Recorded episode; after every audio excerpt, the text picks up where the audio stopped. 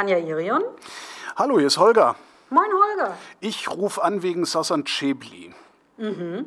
Du bist äh, Fachanwältin für Urheber- und Medienrecht und hast auch schon entsprechende Fälle vertreten. Entsprechend heißt, Chebli hat gerade ein Schmerzensgeld von 10.000 Euro zugesprochen bekommen, weil Folgendes in der Rechtsaußenpublikation Tischis Einblick stand.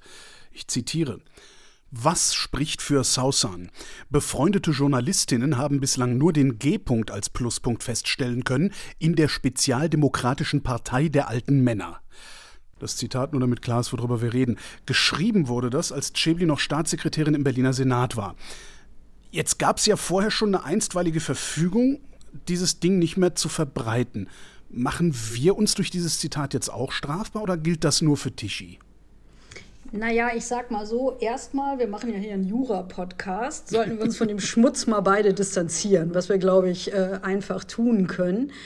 Es ist halt so, dass einstweilige Verfügungen oder gerichtliche Titel immer nur unter den Parteien gelten. Also okay. erstmal nur derjenige, der es geäußert hat, beziehungsweise hier Tichy als Herausgeber. Aber natürlich sollte man auch selber darauf achten, äh, was man sagt und ob man das wiedergibt. Wir vertreten ja hier selber nur Betroffene, deswegen mhm. finde ich es immer schwierig, das nochmal wiederzugeben. Wir distanzieren uns jetzt davon und was für mich der Hauptpunkt ist, bei Twitter ist es ja auch bei ihr selber noch, äh, noch abrufbar, das Zitat. Insofern, ich muss dich nicht im Knast besuchen kommen. Dieses Distanzieren, äh, das du jetzt mehrfach betont hast, äh, mache ich das, um mich selber abzusichern? Weil, dass ich noch nicht mal in der Lage bin, so einen Quatsch zu denken, äh, sollte doch eigentlich jedem klar sein. Na, das ist eben nicht klar. Das kenne ich ja nicht alle so gut, wie ich dich okay. kenne. Es ist schon so, dass das natürlich ein Signal für die Öffentlichkeit ist.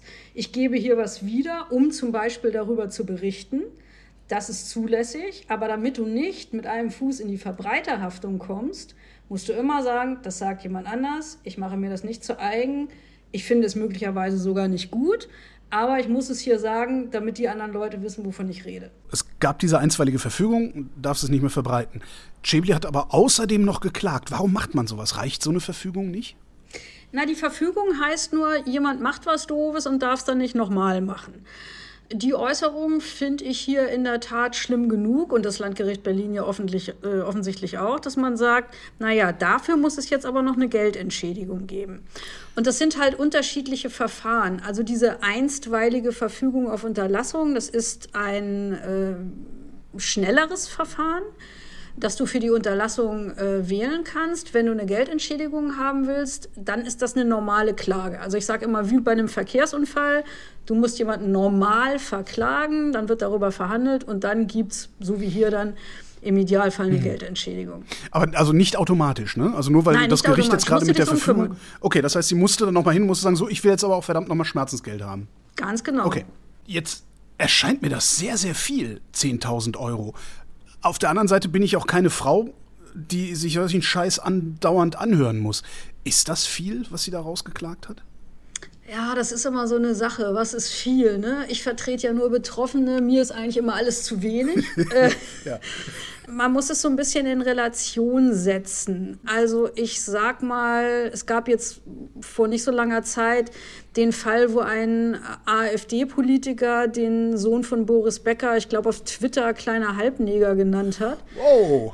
Ähm, das ist auch nichts, was man sich anhören will oder anhören muss. Dafür gab es 15.000 Euro. Mhm. Ich habe jetzt gerade selber einen Fall vertreten. Da hat jemand auf einer Porno-Plattform Fotos meiner Mandantin benutzt, äh, benutzt wirklich im Wortsinne. Da gab es 12.000 Euro. 10.000 Euro ist eine Hausnummer, die ich jetzt nicht so hoch finde. Allerdings muss man sagen, dass die Gerichte schon eine Tendenz haben, Personen, die eher prominent sind, ein bisschen mehr zuzusprechen als jetzt normalen Betroffenen. Warum ist deren Ehre mehr wert als meine?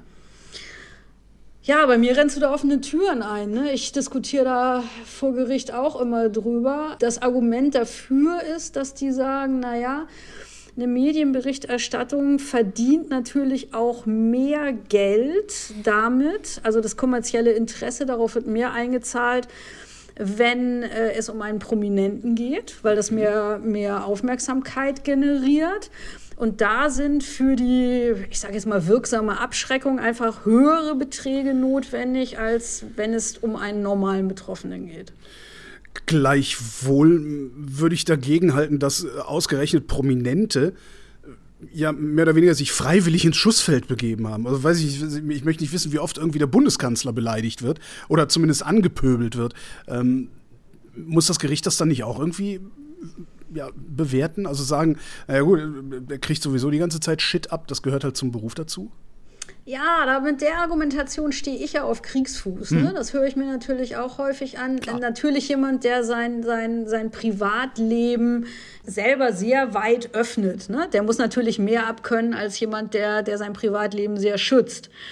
Ich finde nur, wenn das so Äußerungen sind wie hier, da ist einfach eine Grenze überschritten. Ne? Da ist eine Grenze moralisch überschritten, da ist eine Grenze geschmacksmäßig überschritten und gl glücklicherweise eben auch juristisch überschritten. Das muss sich halt wirklich niemand gefallen lassen. Diese Summe von 10.000 Euro oder überhaupt so eine Summe, wie kommt die zustande? Das wird ja nicht so wie beim Strafprozess mit Tagessätzen gemacht oder so, ne? Nee, nee. Also dafür gibt es tatsächlich unterschiedlichste Kriterien. Also das erste ist, man fragt sich, wie schlimm ist die Äußerung? Also finde ich, ist hier schon eine ganz schöne Schippe drauf. Wie nachhaltig ist die Rufschädigung für die verletzte Person? Wie ist das Ausmaß der Verbreitung? Also verbreite ich über ein Medium? Das ist natürlich schwer, schwerer, als wenn ich jetzt in der Kneipe zu jemandem was sage. Was ist Anlass und Beweggrund des Handelnden? Und da sind wir bei dem Punkt, den wir eben hatten. Wer sagt so einen Quatsch? Ne? Also hier muss man ja schon sagen, da steckt ja schon, schon eine Absicht der Schmähung dahinter. Äh, so interpretiere ich das zumindest. Was ist für die Genugtuung des Opfers erforderlich? Und eben auch so ein bisschen Präventionsgedanken. Was, was muss ich tun, damit äh, dieses Medium es vielleicht nicht genauso wieder macht? Mhm. Rufschädigung. Wie, wie, stellt man sowas fest? Also wie weise ich überhaupt nach, dass ein Schaden entstanden ist? Weil also wenn, wenn jemand diesen Satz über mich, also Holger Klein, geschrieben hätte, hätte ich gesagt, äh, Schwachkopf, geh weg. Und wahrscheinlich hätte er mich für Schwachkopf dann wieder angezeigt, ne? Äh, na, Schwachkopf wird wohl noch gehen. Arschloch? Äh, ja, Arschloch ist eine Beleidigung, ist eine, wie wir sagen, Formalbeleidigung. Okay. Äh, sag lieber Schwachkopf. ähm, Alles klar. Also, wie, aber wie, wie, wie, weise ich nach, dass mir ein Schaden entstanden ist? Oder in diesem Fall, wie weist so jemand wie, wie Frau Chebli nach, dass ihr ein Schaden entstanden ist? Weil das ist ja Schwachsinn, was die geschrieben haben. Ja, jetzt muss ich leider noch mal feinsinnig juristisch werden und am Freitag noch mal ein bisschen kompliziert. Also, was sie bekommen hat, war kein Schadenersatz, sondern ein Schmerzensgeld. Also Schadenersatz wäre, ich habe einen Laden, jemand schreibt was über mich und deswegen habe ich auf einmal von der Sekunde an nur noch die Hälfte aller Kunden. Sowas wäre ein Schaden. Hier ist es ein Schmerzensgeld. Äh, sie ist in ihrem allgemeinen Persönlichkeitsrecht verletzt und zwar schwer verletzt. Du bekommst Schmerzensgeld nur für schwere Persönlichkeitsrechtsverletzungen. Und dann setzen sich die Richter hin und sagen, jetzt untechnisch gesprochen, wie viel ist diese Äußerung wert? Ich versuche immer noch zu verstehen, was dieser Satz überhaupt bedeuten soll und in, inwieweit der eine, eine, eine, einen Schaden oder eine Beleidigung. Ich, ich verstehe diesen Satz nicht, fällt mir gerade wieder auf. Naja, da kann man sich überlegen, im E-Paper soll es ja jetzt wohl so geändert sein, dass sie, dass sie das ersetzt haben durch nur ihr Frausein als Pluspunkt. Ah. Also die sind nicht nur ah. sondern haben offensichtlich auch ein, äh, ein Problem mit Frauen. Jetzt, ja, jetzt ähm, ergibt es Sinn. So, und das ist natürlich eine reine Schmähung. Das, das hat ja nichts mit Auseinandersetzungen zu tun mit ihrer Leistung, die man ja kritisieren könnte. Ne? Es geht sozusagen nur um die Absprechung von Kompetenz aufgrund eines Geschlechts. Vielleicht ganz interessant, diese Schmähkritik, um die es hier geht, die hat der Bundesgerichtshof 1963 erfunden in dem wunderschönen Fernsehansagerin-Fall Ausgemolkene Ziege. Da hat nämlich der Stern über eine Fernsehansagerin gesagt, sie sehe aus wie eine ausgemolkene Ziege, die in ein zweitklassiges Tingeltangel auf der Reeperbahn passe und bei dem Anblick den Zuschauern die Milch sauer wird. Mein lieber. Äh, äh. Und so ist es jetzt, äh, da die Dame hat geklagt, ich weiß gar nicht, wie sie hieß. Und da hat der Bundesgerichtshof diese Schmähkritik erfunden. Was ist Schmähkritik? Kritik ist eine Kritik, die sich sozusagen nicht mehr mit den tatsächlichen Sachgegebenheiten auseinandersetzt, also ob eine Fernsehansagerin gut oder schlecht ist, ob eine Politikerin gut oder schlecht ist, sondern einzig dazu dient, das Gegenüber zu schmähen. Und da haben die eben gesagt, das muss eine Geldentschädigung geben. Sie hat damals 10.000 Mark gekriegt. Also 10.000 scheint eine magische Summe zu sein. Dieses Urteil für Chebli, du hast eben auch gesagt, es geht auch um die Frage, wie viel Kohle muss eigentlich der Beklagte locker machen? Also wie viel muss es kosten, damit der sich dreimal überlegt, ob er es nochmal tut? Mhm. Ist das denn jetzt eine Signalwirkung, die von diesem Urteil ausgeht, diese berühmte Signalwirkung? Also ist das jetzt eine Abschreckung? Ist, also für eine Signalwirkung ist das, ist das viel zu wenig. Ist das viel zu wenig. Also ich kenne jetzt die äh, finanziellen Verhältnisse des Verlages da nicht, aber meines Erachtens müssten in solchen wirklich eklatant eindeutigen Fällen müssten die Summen noch höher sein. Jetzt ist dieser, dieser Satz ist in einer Rubrik erschienen, die heißt der etwas andere Monatsrückblick. Ähm, stehen im Grunde irgendwie nur so krude Beleidigungsversuche als in Kommentarform stehen da drin. Ähm, wenn man bei sowas erwischt wird, sagt man ja gerne, liest man auch immer wieder, ja, das war ja Satire. Äh, darf, darf, das, darf Satire das nicht? Darf Satire nicht auch sexistisch sein? Ob echte Satire sexistisch sein darf, muss ich hier gar nicht beantworten, weil ich sage immer, für Satire bräuchten wir ja erstmal Kunst. Und das haben wir hier nun wirklich nicht. Was ist denn Kunst in dem Sinne? Naja, das ist schon eine, eine andere G Geschichte äh, von der Einordnung her. Also, um jetzt nochmal juristisch zu werden, Satire ist leider wahnsinnig kompliziert. Das haben wir ja bei Böhmermann gemerkt. Da haben wir uns ja, glaube ich, alle das letzte Mal wirklich mal wieder ernsthaft mit Satire beschäftigt. Da gibt es so ein ganz kompliziertes Konstrukt der Gerichte die nämlich sagen, Satire ist eine Kunstform, die gerade von Übertreibungen und Verzerrungen lebt. Deswegen ist es ja Satire. Und deswegen muss man bei der rechtlichen Beurteilung zwischen diesem, die Rechtsprechung nennt es, das Wort ist nicht von mir, satirischem Gewand, also dieser Einkleidung und dem Aussagegehalt trennen. Das ist leider relativ kompliziert. Also du darfst in der Satire natürlich kritisieren, du darfst auch sehr überspitzt äh, kritisieren, aber auch das findet immer da die Grenze, wo es sozusagen nur um die Schmähung des anderen geht oder was die Menschenwürde des anderen angeht. Das darf Satire dann eben auch nicht. Und äh, wie gesagt, also in meiner Welt ist das keine Satire, aber äh, selbst wenn es eine wäre, äh, nein. Angenommen, das Ding hätte in der Titanic gestanden. Wäre das entschuldbarer oder verzeihbarer gewesen? Ich finde nicht. Ich glaube auch, dass das trotzdem ausgeurteilt worden wäre. Titanic, da sind ja so ein paar Geschichten schon gewesen, wo, wo man als Äußerungsrechtler drauf guckt und sagt, hm, das ist drüber. Aber Satire ist halt wahnsinnig schwer anzufassen. Und deswegen, ich glaube, Formate, die rein satirisch sind, werden, glaube ich, seltener angegriffen. Und es ist auch schwieriger. Also was mir da zum Beispiel einfällt, es gibt eine, eine Entscheidung, dass Nazi-Braut eine eindeutige Beleidigung ist. Formalbeleidigung rechtswidrig. Ernsthaft, selbst wenn es die Braut von einem Nazi ist? Anscheinend. Also ich kann nur sagen, das Gericht, Gericht hat gesagt, Nazi-Braut darfst du nicht. War ein Strafgericht, aber immerhin. Alice Weidel oder Alice Weidel wurde ja im Satiremagazin, und deswegen komme ich drauf, das ist jetzt eine meiner gefürchteten Assoziationsketten, als Nazi-Schlampe bezeichnet. Stimmt, ja, ich erinnere mich. Und das war zulässig. Ach. Und das war sicherlich unter anderem dem satirischen Format von Extra 3 geschuldet. Darf ich eigentlich überhaupt öffentlich sagen, dass ich jemanden blöd finde? Dass ich jemanden für einen Arschloch halte, um da zu bleiben mal? Na, ich weiß nicht, wie oft wir noch telefonieren müssen, dass du dich von Arschloch verabschiedest, Holger. Also, also Obacht bei, bei, wir nennen das Formalbeleidigung. Ja, ich, ich, ne? oder anders mal, anders mal gefragt, wo ist die Grenze des Sagbaren? Also gibt es, gibt es irgendwie eine, eine, eine, eine Linie, eine Handreichung für die Hörerschaft, wie weit sie sich noch gegenseitig anpöbeln dürfen in der Öffentlichkeit, ohne dass es sofort vor Gericht landet? Also meine Oma hat immer gesagt, sag nichts, was du nicht auch selber hören würdest. Das ich, fand ich als Kind immer doof. Mittlerweile stelle ich fest, da ist eine ganze Menge dran. Ich bin Kölner, was glaubst du, wie, was ich für, für, für Beschimpfungen gewohnt bin?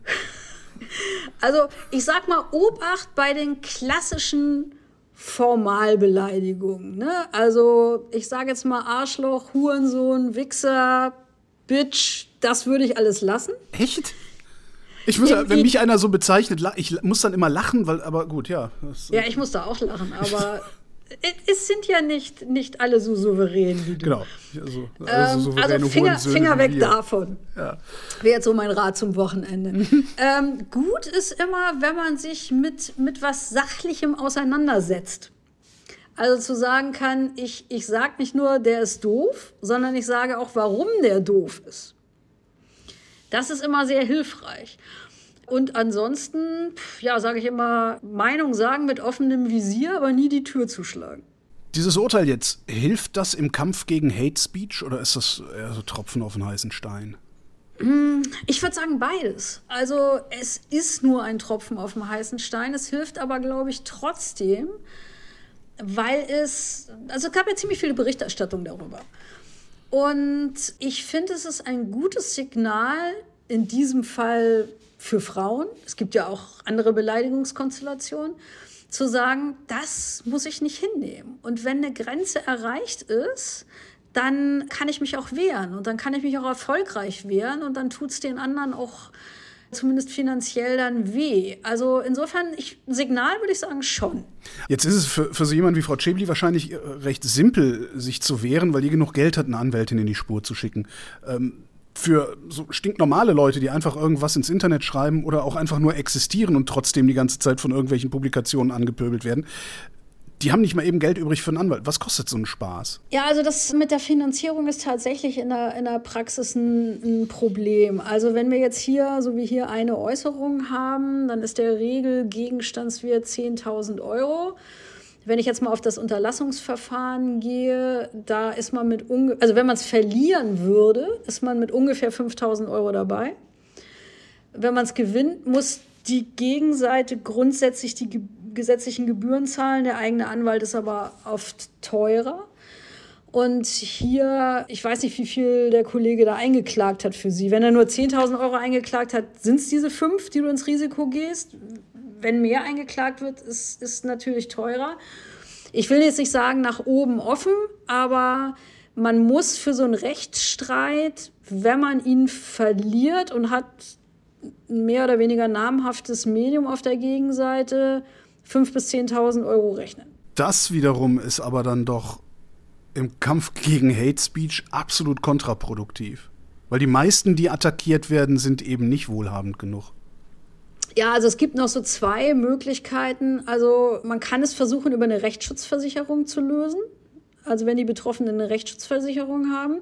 Und es gibt natürlich auch Organisationen, die da helfen. Also es gibt Organisationen wie Hate Aid, wo jetzt auch gerade eine, eine Fridays for Future Aktivistin hat mit denen äh, ein, ein Urteil erfolgreich erstrichen. Also da lohnt sicherlich auch ein Blick mal zu so Hilfsorganisationen. Kommentare aus der Ecke, aus der äh, die Beleidigung kam. Nee, Beleidigung wäre dann ja wieder Straftat, ne? Wie heißt das, was äh, Sausan Chebli. Äh also im, im Strafrecht sagen wir Beleidigung, hier sagen wir Schmähkritik. Schmähkritik. Ist aber im Grunde dasselbe aus der Richtung, aus der diese Schmähkritik kam, kommen natürlich jetzt auch jede Menge Kommentare, insbesondere in den sozialen Medien. Äh, die Meinungsfreiheit ist in Gefahr. Ist die Meinungsfreiheit in Gefahr? Ja, das ist natürlich Quatsch. Das, das kommt ja immer, das Argument das sind genau dieselben Typen, die sagen, wir leben in einer Diktatur. In der Diktatur dürften die solche Kritik gar nicht äußern. Also Meinungsfreiheit hat halt Grenzen. Ne? Du, du musst immer abwägen. Also wir, wir haben hier Grundrechte, die miteinander konkurrieren. So einfach ist das. Auf der einen Seite ist die Meinungsfreiheit oder gegebenenfalls auch die Pressefreiheit ein sehr, sehr wichtiges Grundrecht. Das stelle ich überhaupt nicht in Abrede. Und auf der anderen Seite ist das Persönlichkeitsrecht oder, wenn es um Bilder geht, das Recht am eigenen Bild von den betroffenen Leuten und das wägst du halt gegeneinander ab. Und dann kommst du zu einer Entscheidung und äh, dass die hier so ausgefallen ist, finde ich ja völlig richtig. Wenn ich jetzt in die USA gucke, da scheint man jedem alles an den Kopf werfen zu können und muss höchstens damit rechnen, dafür erschossen zu werden. Warum tun wir uns so schwer, einfach hinzunehmen, was andere über uns sagen? Ja, die Frage ist ja, ist das ein erstrebenswertes Szenario? Also ich gebe dir recht, Free Speech in den USA, das ist sehr viel weiter ausgeprägt als hier. Also da sind durchaus andere Äußerungen zulässig. Da sind ja aber auch zum Beispiel andere äh, Äußerungen über das Dritte Reich zulässig. Die Frage ist, wollen wir das hier haben? Ich finde nicht. Ich finde, die Meinungsfreiheit geht schon ganz schön weit, was auch gut ist. Aber ich finde, dass das irgendwo Grenzen hat, wo es dann die Leute wirklich persönlich verletzt oder wo es den Fuß in die Volksverhetzung setzt oder in andere destruktive Geschichten. Ich bin damit eigentlich ganz zufrieden, wie wir es hier haben. Wenn du sagst, die Meinungsfreiheit geht ganz schön weit, geht sie zu weit? Ja, wenn du einen Äußerungsrechtler fragst, ne, ich bin natürlich schon so an der, an der einen oder anderen Stelle, wo man sagt, na, du darfst ganz schön viel, viel sagen über Leute. Auf der anderen Seite, also im, Idi im individuellen Fall manchmal geguckt, finde ich, geht es schon zu weit. In, in einigen Einzelfällen, die so auf meinem Schreibtisch landen, im Großen und Ganzen muss ich sagen, dass wir die Meinungsfreiheit hier sehr schätzen, gerade auch vor unserer Historie und historischen Verantwortung, finde ich schon gut. Tanja Erion, vielen Dank. Gerne, Holger. Und das war Holger ruft an für diese Woche. Nächste Woche reden wir dann wieder über Medien. Und bis dahin gibt es reichlich über Medien zu lesen auf übermedien.de.